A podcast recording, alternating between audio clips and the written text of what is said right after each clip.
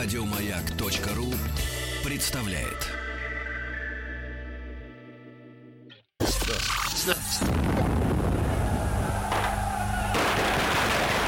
Граждане министры Временного правительства, именем Военно-революционного комитета объявляю ваше Временное правительство арестованным. Это мы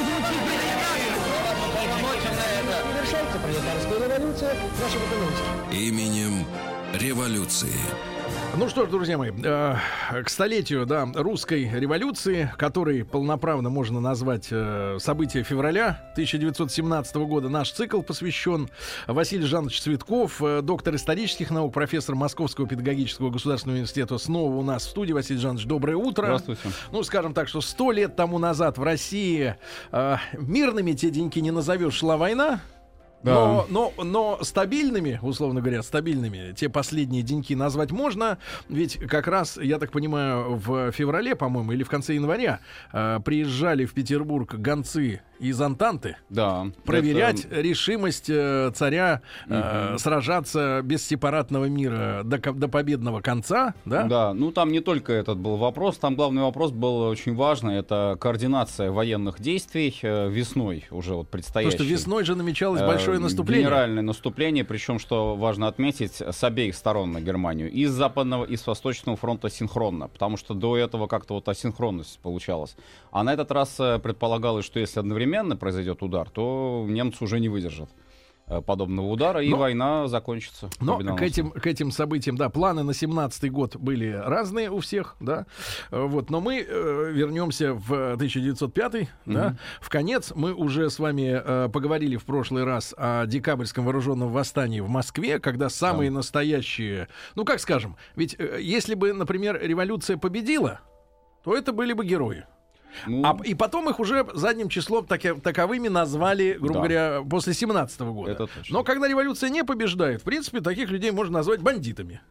Ну, собственно, э, так их и называли. Вооруженными. Бунтовщики, заговорщики, террористы, по-разному. Да. Да. Э, Василий Жанович, что же происходило вот после э, окончания? Да, там же ведь Совет, я так понимаю, при- Э, принял решение прекратить Да, вооруженную и, борьбу. И не только это. Собственно, наверное, после декабря 1905 года даже, в общем, такие радикально мыслящие и действительно оптимистично настроенные еще пока революционеры все-таки полагали, что проблема власти, вот прихода к власти будет достаточно длительной теперь.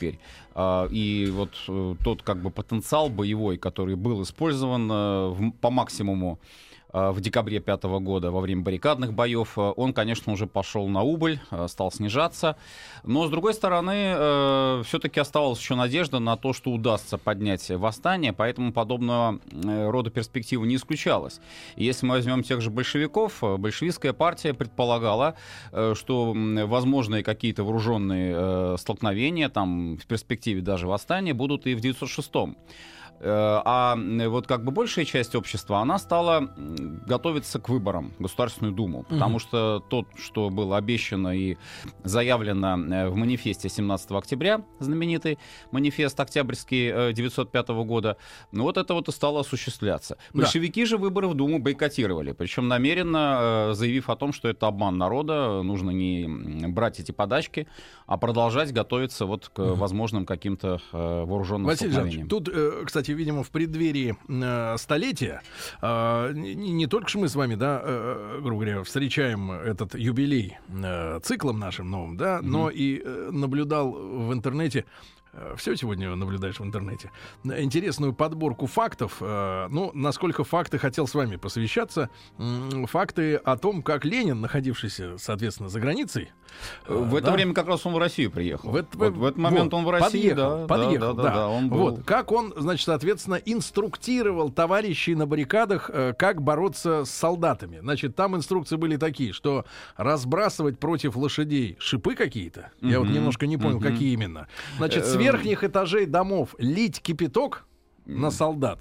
И Тоже. прочее, прочее, прочее. Такая инструкция мальчиша-блохиша, как вредить. Но как, если речь идет все-таки о человеческом здоровье, Ну да, да. то такая вредительская инструкция, анти, э, бесчеловечная достаточно, да, потому что с врагами можно поступать как угодно. Ну, вообще, надо сказать, что вот подобного рода действия к ним готовились и еще до декабря. То есть здесь буквально третий съезд партии, третий съезд РСДРП, еще объединенный тогда, а он, э, взяв курс на вооруженные восстания, разработал э, тактику э, подобного рода. И надо сказать, что она весьма успешно применялась. И вот то, что вы здесь, Сергей Валерьевич, отметили как раз вот эти шипы, так называемые. Да. В чем интерес был в шипах? Угу. Такие колючки разбрасывались. Она как не упадет, все равно будет будет э, шип вверх. смотреть, да. Это, в общем, использовалось не только в пятом году, и позже тоже. И кипяток а их делал? с крыш. А это было элементарно сделать на любом э, заводе. То есть это специально делалось? Ну, конечно, это вот все, то же самое, как холодное оружие. Вот в прошлый раз мы говорили, делали заводы сами из металлолома. Угу. Это не надо было не закупать там где-то, я не знаю, за границей. Это тоже и это где-то порядка вот э, полтораста пудов э, металлолома. На одних уральских заводах только ушло вот по подсчетам э, там социал-демократов для того, чтобы они сделали вот Василий Жанович, а вот вопрос, о, грубо говоря, о гражданском обществе, да? А, понятно, есть, грубо говоря, армия с власть, властями, есть вооруженные бандиты или революционеры или террористы, значит, одно и то же разными словами можно назвать. А вот остальное, гражданское общество, я не про дамочек в вуалях, да, но просто огромное количество мужиков крепких там от 20 там до не все служили в армии, правильно? Ну, и не все приз, при, призваны были служить в это, в это время. Гражданское общество, вот оно какую позицию занимало относительно того, что вот в двух столицах происходит, в общем-то, убийство? Вот вы знаете, очень хороший вопрос вы задаете, потому что как раз после декабря, вот то, что в начале передачи мы уже отметили, здесь действительно наблюдается перелом все-таки в общественных настроениях. И увидев э, вот это кровавое э, месиво, по-другому, наверное, не назовешь, вот то, что произошло с Москвой э, с этими краснопресненскими кварталами э, нынешними в пятом году, конечно, это подействовало двояко. С одной стороны, ну, может быть, усилило в определенной степени э, такие настроения мести со стороны тех же боевиков, дружинников, там, революционеров, но с другой стороны, вот общество как-то уже испугалось и стала предполагать, что ну, какой-то другой, может быть, э, возможен формат диалога с властью. Не обязательно вот так вот э, через баррикады заявлять а я имею виду, себе. Они, в принципе, все затаились по чердакам, по квартирам, по ресторанам? А, нет, э, просто самый как бы такой вот повод к восстанию — это забастовка.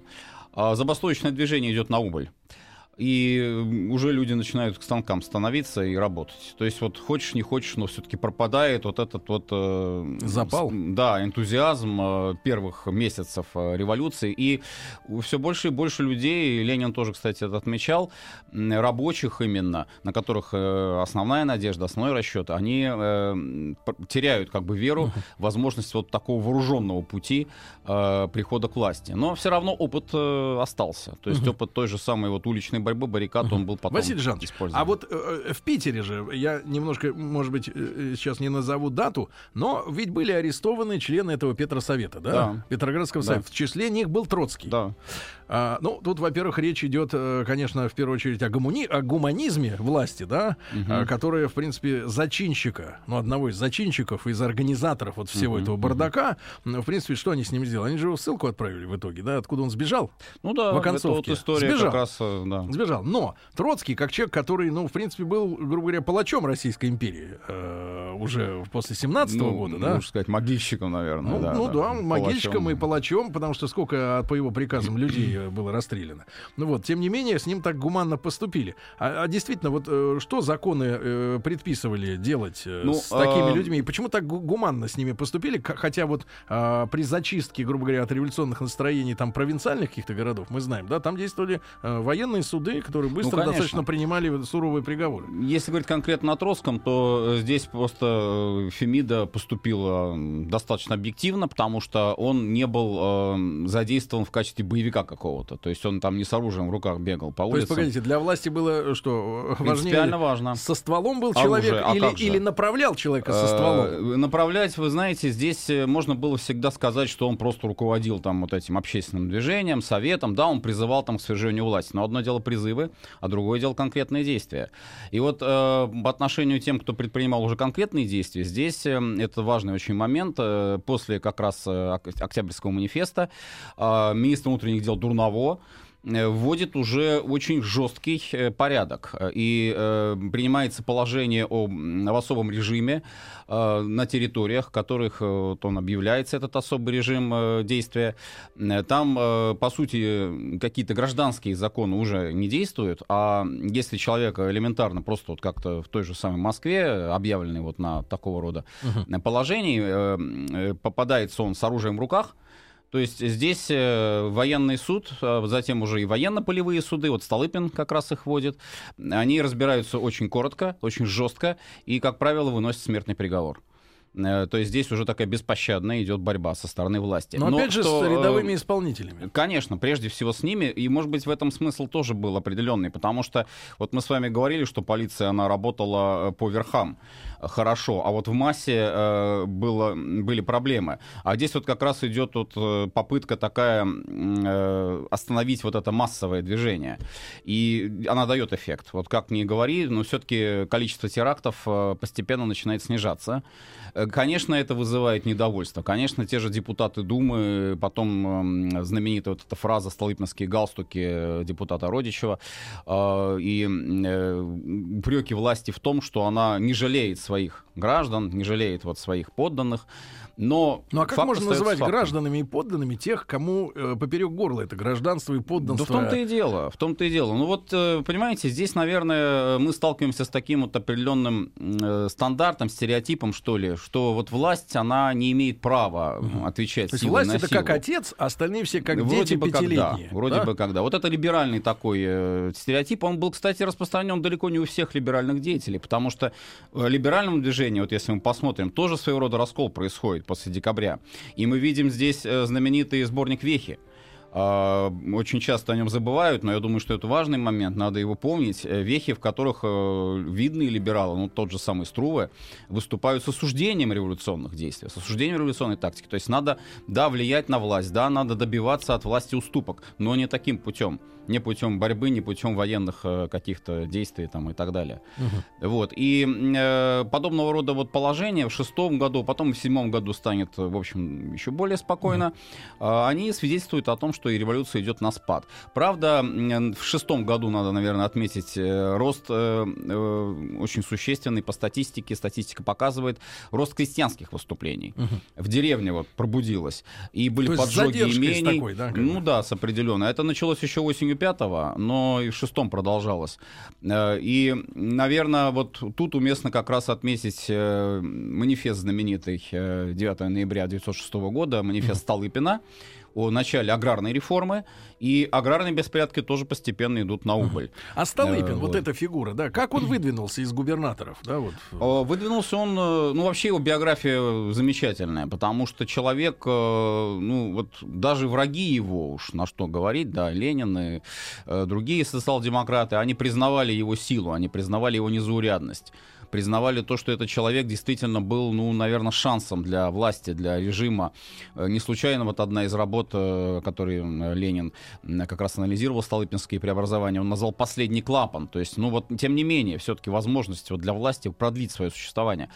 А, стал он э, благодаря как раз вот своему очень решительному поведению во время беспорядков в Саратовской губернии, когда mm. он даже На локальном жизнью, уровне, да? Да, на своем, вот, губернском. А, рискуя жизнью, он выезжал в имение имение, выезжал э, там как раз к крестьянам, э, буквально вот э, вступал с ними в контакт, у него там и камнями бросали, и стреляли, но тем не менее, вот он показывал то, что он готов к диалогу, и он не боится, самое главное. Вот это вот потом фраза «не запугаете», ну, обращаясь к депутатам уже Государственной Думы, так сказал, ну вот она характеризует его характер, отмечает вот его это качество очень важное.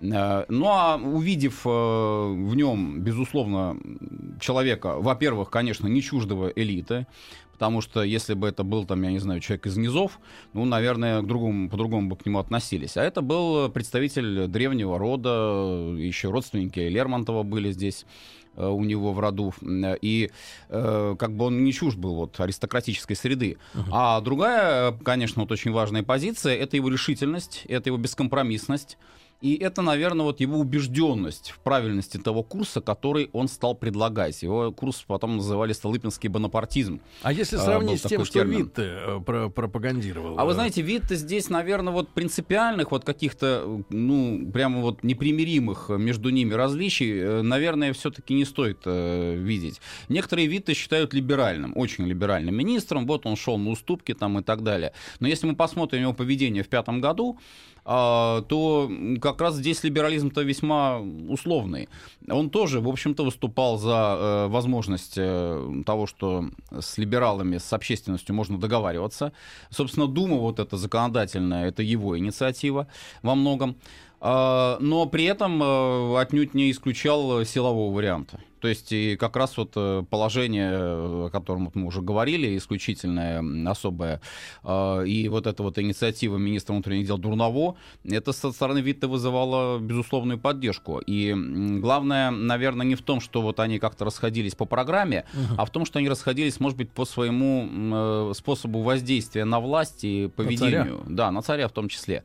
Витте все-таки считали человеком, который, ну, собственно, вот потом и Столыпина стали в этом же подозревать, который слишком на царя давил, то есть оказывал воздействие вот какими-то своими заявлениями и так далее. А этого Внешними не или, любили. или, вне, или внутри? Нет, конечно, внутренне, потому что все это потом только вот стало известно. А снаружи все очень пристойно выглядело. В газете, там где-нибудь в прессе э, заявлялось о единстве премьера и императора. Но А вот, мы сегодня э, понимаем, в чем вот эта особенность? Потому что когда возникает тема такая, что, ну, понятно, что все люди, да, и мы сегодня даже на примере отношений между лидерами разных государств видим, когда же они друг на друга смотрят. да, бывает некоторые симпатии, такое. есть хорошие отношения. Вот э, Ельцин очень друга Рю любил.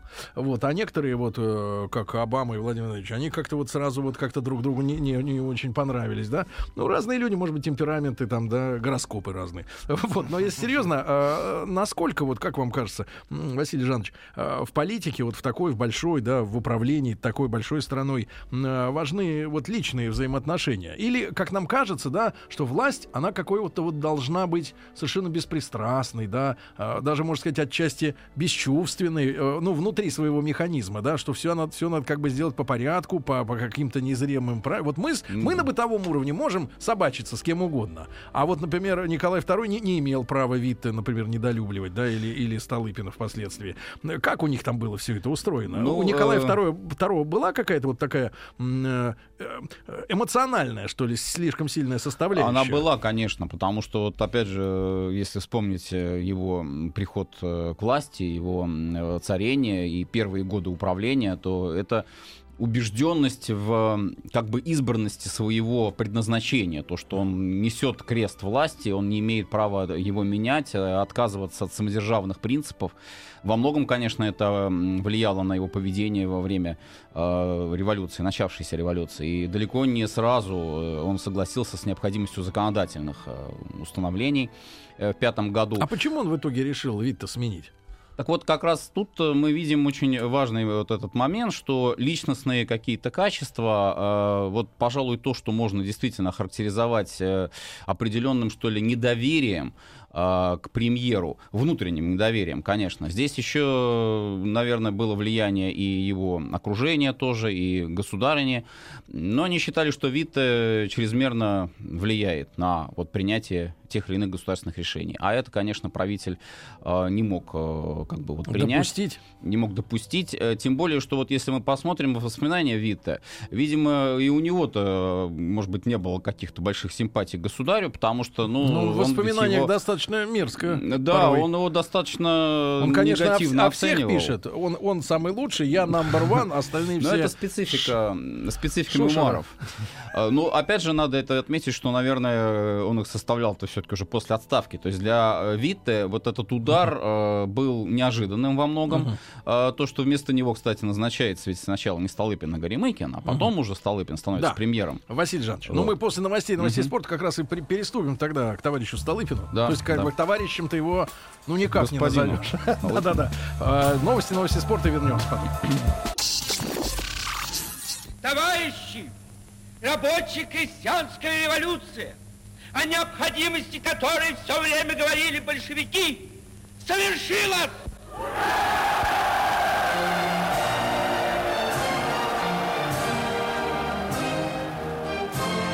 Именем революции. Друзья мои, итак, Василий Жанович Цветков, доктор исторических наук, профессор Московского педагогического государственного университета, э, сказать, у нас сегодня в гостях в студии. Э, сегодня мы продолжаем разговор о столе, к столетию русской революции. Ну и, соответственно, друзья мои, 1905 год заканчивается, шестой начинается, и э, товарищ Столыпин, э, господин, конечно же, да, выдвинулся и э, пришел, пришел к власти, да? Да. А вообще вот, э, Василий Жанович, если говорить о э, э, материальной жизни э, власть имущих в России, да, ну, понятно, э, всероссийский вседержа, вседержитель, э, это император, да, а отец э, отечества, да, нет, ну, как сказать правильнее, да. Ну, хозяин земли русской, хозяин как он земли, написал да. себе Э, вот в переписи, да. переписи, да. Хозяин земли русской, это понятно. Огромные, кстати, владения территориальные, за счет которых, я так понимаю... Не э, его лично, правильно и надо сказать, все-таки императорской фамилии. да. Это А- Дворцовые ого- земли, так Да, называемые. огромные дворцовые земли, часть из которых как раз от- отдавалась потом под Столыпинские реформы, Ну, правильно? в том числе, э, не все, конечно, но ну, понятно. частично были. Да, да, да. Но э, материальное состояние э, императорской фамилии отдельный разговор, Мгм, да, мгм. их доходы. Потому что сегодня, когда я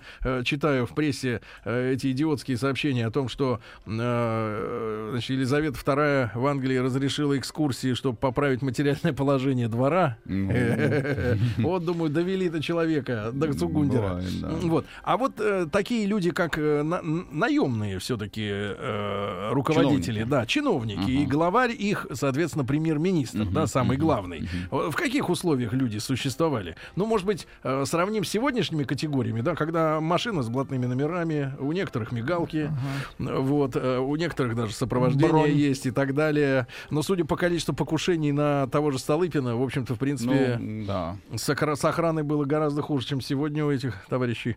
Вот, но серьезно, вот премьер-министр, он как жил? Э, Нет, ну здесь э, нужно четко вот разделять, я думаю, собственно, вот принцип-то он всегда такой был. То есть это понятие жалования, э, казенное жалование, да, жалование достаточно высокое. Потому что Витта-то, я вспомнил, вот, я читал его мемуар, он все там несколько раз жаловался на страницах своих этих э, вот э, а, в- воспоминаний о том, что, будучи железнодорожником, он зарабатывал намного больше, чем э, когда стал Дело в государственным том, правильно, это было так. Дело в том просто еще, где он служит. Если он служит в в коммерческой структуре, то там может быть и больше даже зарабатывает. Если он там какой-нибудь акционер и так далее, да, ради Я просто бога. см- служу по нынешним временам, так платил. сказать, не факт. Да. А, ну, по-разному бывает. Так, Так вот, сколько, э, э, здесь просто, э, я говорю, одна часть, как бы, это жалование государственное, которое, ну, как и любой человек, он может использовать по каким-то своим личным нуждам. И, конечно, это жалование очень высокое. То есть там порядка где-то было Ну, порядка. 500 до 1000 рублей. Вот так В месяц. доходить, да.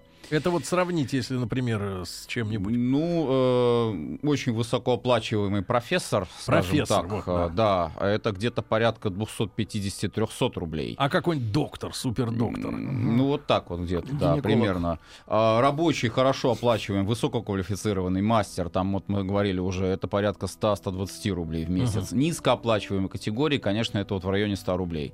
Вот, э, А помещики, 10, вот те, 9 до- которые, до помещики, сотни. те, которые, особенно в революции 1905 года, погорельцами, да, стали многие из них, они, в принципе, вот их доход... э, Тоже все по-разному, потому что зависело от э, имения, где оно находится. Ну, самый бедный, вот считалось, это, ну, как ни странно, может быть, это наш вот не Черноземье э, центральное. И очень маленькие имения, там буквально где-то по 15-20 десятин земли э, Десятин могли это быть. Десятин примерно гектар Ага. а, земли, а с другой стороны огромные латифундии, собственно, их так и На называли. Э, Юг, Новороссия, Екатеринославская, Таврическая губерния, особенно Тав- Таврия. А, И правобережная Малороссия, это Киевская губерния, Волынская, Подольская. Вот там очень большие были Ну вот, имения. а в сравнении с тем же профессором, просто вот какой-нибудь дворянин, да, с небольшим имением в Нечерноземье, сколько мог в месяц э, иметь, э, так сказать, Вы знаете, вот, э, я средств? э, просто, как, наверное, типичный такой пример могу привести, что настолько э, мало был доход Мгм. вот в центральной России, центральных губерниях э, для дворян, что они э, уходили на госслужбу, работали там, допустим, чиновниками и считали, что они больше гораздо заработают, чем вот э, будут получать там от этой Но земли. опять же мы говорим о том, что это после отмены крепостного права. Ну, правильно? конечно, а очень большой процент вообще разорившихся. А уже когда Столыпинская реформа началась, так там пошла консолидация земли, оставшейся даже в руках крестьян. То есть вот сюжет Вишневого сада, Да, да, да, я да. думаю, хорошо известно, это типичное явление для центральной полосы России. Да, да. Так вот, Василий Жанович, и, значит, где-то до тысячи рублей, да, у э, Да, но это вот жалование. А что касается казенных э, дачи, Пить- транспорта, э, охраны, это все было за казенный счет, конечно. Но Да. это не оставалось у него, как он уходил в отставку. Какую же задачу вот э, царь поставил перед Столыпиным, когда его благословлял, так Ну, наверное, как бы позиция такая все-таки была. Э, С одной стороны, умиротворение. Собственно, э, Столыпин ее и сам-то выразил. Э, Сначала успокоение, умиротворение, потом реформы. А Это с одной стороны. То есть э, умиротворение, которое можно было, конечно, по-разному понимать, был вариант, допустим, Святополк Мирского, э, министра внутренних дел, э, его вот как раз накануне Первой русской революции намерения, расчеты на то, что удастся договориться с обществом, удастся вот создать какое-то такое звено, представительство определенное. А другой э, вариант умиротворения мы видим, конечно, это вариант силовой. Э, И это от, вариант, от военных или, опять же, от э, гражданских? Это МВД. МВД. Э, Министерство внутренних дел, полиция, в первую очередь жандармерия, охранка, конечно. А, но, с другой стороны, не просто вот запугать, там, подавить революционеров, да, но еще и найти какой-то контакт с теми представителями общества, которые готовы с властью сотрудничать. И вот тогда расколось, э, в чем вот Ленин-то и видел опасность столыпинских преобразований, Мгм. что они работают на раскол той же крестьянской среде. Потому что одно дело, когда крестьяне бунтуют против помещиков все вместе, э, одной общиной целой идут, а другое дело, когда вот они внутри себя уже начинают э, Сомневаться. по-разному да, поступать. И вот тут уже, конечно, революция не получится э, в таком полном смысле слова. А вот если э, дальше идти, то мало умиротворения, нужны еще и реформы. То есть нужны преобразования, которые позволят предотвратить возможную революцию. Вот это важнее гораздо, потому что болезнь э, можно вылечить, а можно ее предотвратить. Мгм. Э, профилактику проводить, вот такую. И что И- же, как же Николай Александрович-то напутствовал Петра Аркадьевича? Э, Ну, э, как раз вот было За такое чаем. пожелание о том, что вот он мог бы работать уже в новых условиях, в изменившихся, конечно, условиях. Э, Это и необходимость сотрудничества с Думой. Э, И Столыпин этого не исключал. То есть для него Дума была тем фактом, свершившимся, который нельзя игнорировать. Уже. Иное дело, как к ней относиться. Вот если Дума будет э, вести какую-то противоправительственную деятельность, что мы видим на примере первой и второй Государственной Думы, то м, нечего ее жалеть. Да, да. А, э, Василий Жанович, а все-таки вы упомянули сегодня, да, эту расхожий, э, расхожую фразу «столыпинские галстуки». Да. Ну, это имеется в виду виселицы для гуманистов. Мгм. Вот. Военно-полевые суды в основном Да, насколько этот термин действительно связан с личностью самого Столыпина? Это его изобретение? Э, Не совсем его, потому что вот, э, мы уже сегодня отмечали этот момент. э, Дурново, министр внутренних дел, первый начинает очень активно использовать вот это вот положение об особом управлении местностях, которые э, объявлены... Охвачены бунтом. да. охвачены бунтом. И э, просто Столыпин распространяет эту меру очень э, широко. И не меньше где-то вот примерно, наверное, половины губерний э, в России переведены на военное в шестом, положение. да, году как раз вот оказываются на этом положении. Василий Жанович, а мы очень вот, большой охват. э, после прошествия уже 100 лет, да, больше даже с тех событий, мы понимаем, ну какой хотя бы так про процент, я не, не буду говорить о до- доступных, так сказать, э, точных цифрах, но хотя бы процент населения был вовлечен в бунт. Вот кто вовлечен был, я не имею в виду армию, да, вот, вот из гражданского населения, кто вот э, принимал участие? Э, На Забастовки, пике, на пике крестьяне? революции, пятый год, вот Да. осень пятого года и начало зимы, декабрь пятого года, конечно, максимальное Ну, количество. прими- ну, порядок, хоть чтобы А, представлять. порядок, вот, э, э, вы знаете, вот я тут, может быть, одну очень важную социологическую вещь скажу. Да, А, Всегда в обществе существует определенный процент недовольных, да. э, которые готовы на активное действие. Э, Вся Всегда. проблема в том, да, э, вот они потом и будут боевиками. Вся проблема в том, что они э, насколько влияют на остальных. То есть, если вот это влияние значительное, если им сочувствует население, то, естественно, э, количество поддерживающих людей растет. Ширится, да, да. Шире. И здесь, э, ну, в среднем где-то, наверное, статистически э, таких выкладок, конечно, не делали, но порядка, может быть, даже до 20-25% может доходить поддержка вот этих революционных действий. Но как только э, видно, что у них ничего не получается, что все их действия приводят к террору, к Они насилию, обламываются, по-нашему Э, говоря. Да, они остаются в одиночестве, общество их не поддерживает, более того, оно уже к ним начинает отрицательно относиться. И вот здесь у власти появляется шанс, возможность э, как раз сработать на себя, то есть э, перехватить инициативу у революционеров, и что, собственно, Столыпин и делает, и попытаться создать максимально возможную поддержку уже вот людей, которые будут контрреволюционеры, то есть при определенных там условиях, которые пойдут за царя, за веру царя Отечества, будут готовы там жизнь отдать. А были примеры того, что люди из гражданского общества, да, из Да. гражданского, подчеркну, да, ну хотя бы мужчины, а, ну как бы обращались к власти а, с предложением взять его, э, например, в те части, которые занимались подавлением мятежей. Да, ну, в общем, конечно. какая-то активность гражданская в смысле наведения порядка. Да, да, Или было, вот, понимаете, было. просто в семнадцатом году складывается ощущение, что вот одни, значит, громили, Самый, э, другие стреляли, а вот вся остальная масса, она так сидела, типа, и были бы телеки, так у телеков бы сидела и смотрела, смотрели. что происходит. Как в 93-м году, да, вот э, когда эта история Ну вся да, да. происходила. Смотрят и, ну, к чья возьмет? Там Да, ну так это тоже бывает, безусловно. Но вот, Сергей Валерьевич, очень хороший как раз э, привели, на мой взгляд, э, пример. Э, И я просто фактически такой момент отмечу. Это создание структур, так называемых черносотенных. А, вот структур. откуда они зарождаются. Ну, конечно. Как раз ведь манифест 17 октября, он же еще и разрешил создание политических партий. Мгм. Один из пунктов манифеста — создание партий, которые как раз в Думу и идут. А, пропорциональная система в данном Ну да, да, случае да. получается выборов. А, Там что-то от помещиков один от двух тысяч, да, а, ну да, это представительство от крестьян от сословий. 30. э, Да-да. Тоже, кстати, ругали за это, потому Ну да, что вроде бы мало крестьян. Ну да. Ну, надо иметь в виду, конечно, что просто голосовать-то кто будет? Нужен грамотный человек, а не, а не все подряд. Так вот, э, как раз эти организации, это Союз Русского Народа, Союз Михаила Архангела, э, там Откуда само националисты. слово «черная сотня»-то возникла? А Черная сотня это, вы знаете, ну, отчасти само название, отчасти и, конечно, революционеры их так тоже называли. Но само название в том контексте, что Черные сотни, они э, ассоциировали себя не больше, не меньше, как с преданными слугами государя, которые вот называли тоже себя Черной Ну, то есть не, сотней. не еще та в период- история, которая сегодня на да. Украине небесна сотня. Э, Ну, конечно. э, Нету, это, нету. э, это еще период 17 16-17 столетия. Да, Василий Жанович Цветков сегодня с нами.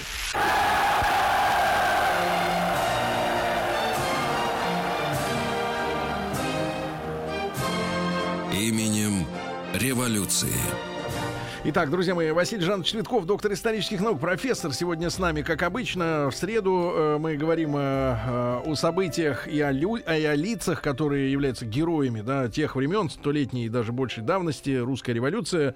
Э, к столетию э, событий 17 года все это мы затеяли.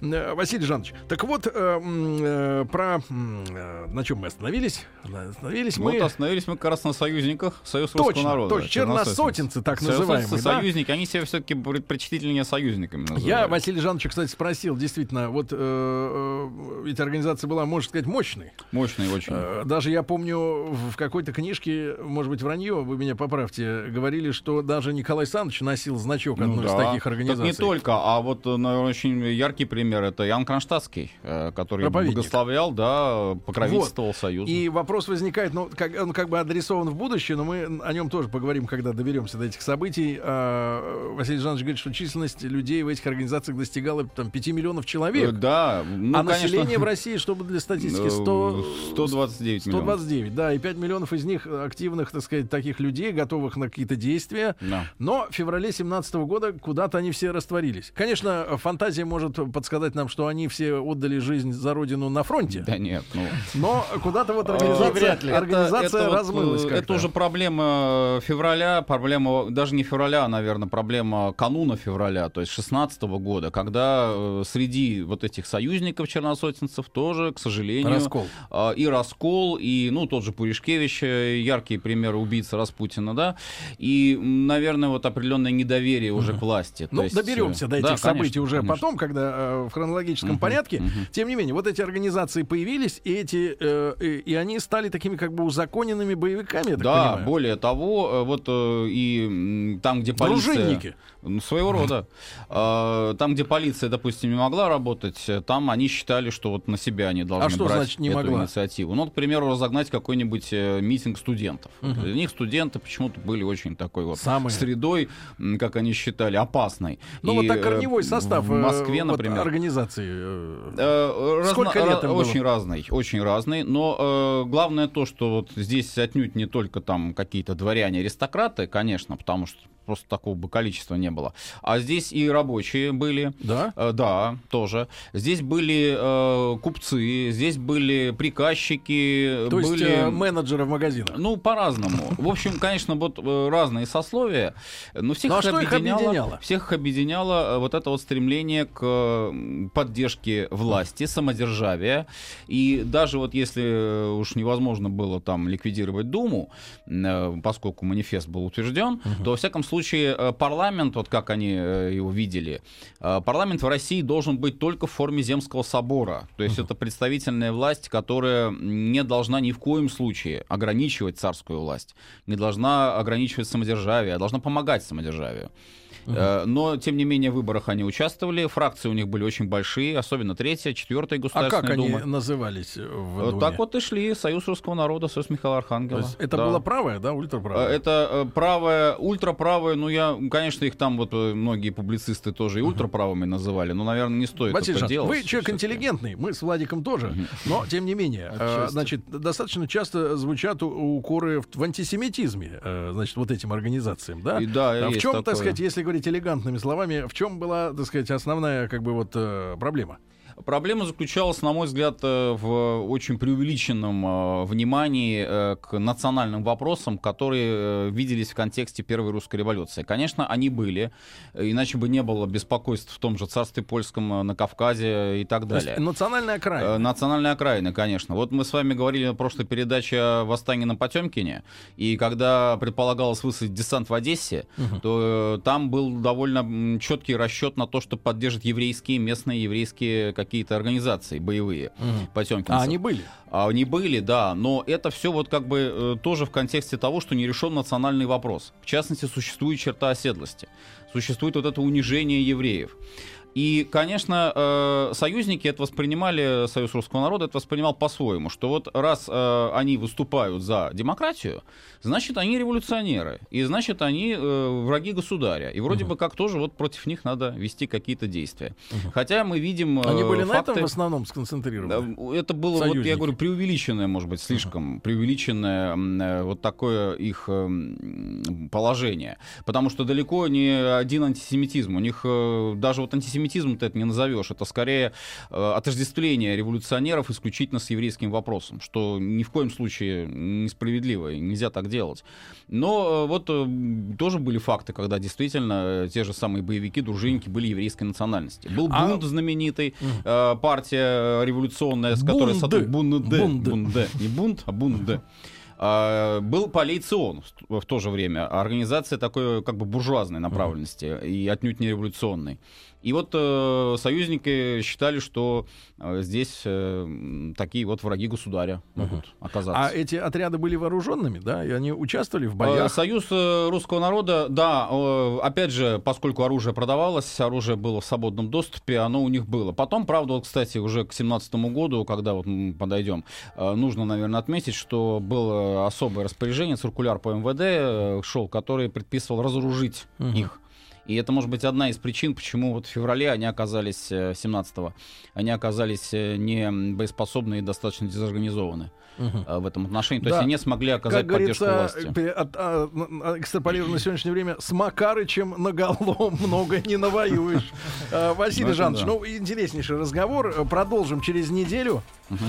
Спасибо вам огромное. Василий Жанович Цветков, доктор исторических наук, профессор Московского педагогического государственного университета, бежит к студентам. Ну да. Бежит. Сегодня а мы продолжаем. Василий Жанович, огромное спасибо. Еще больше подкастов на радиомаяк.ру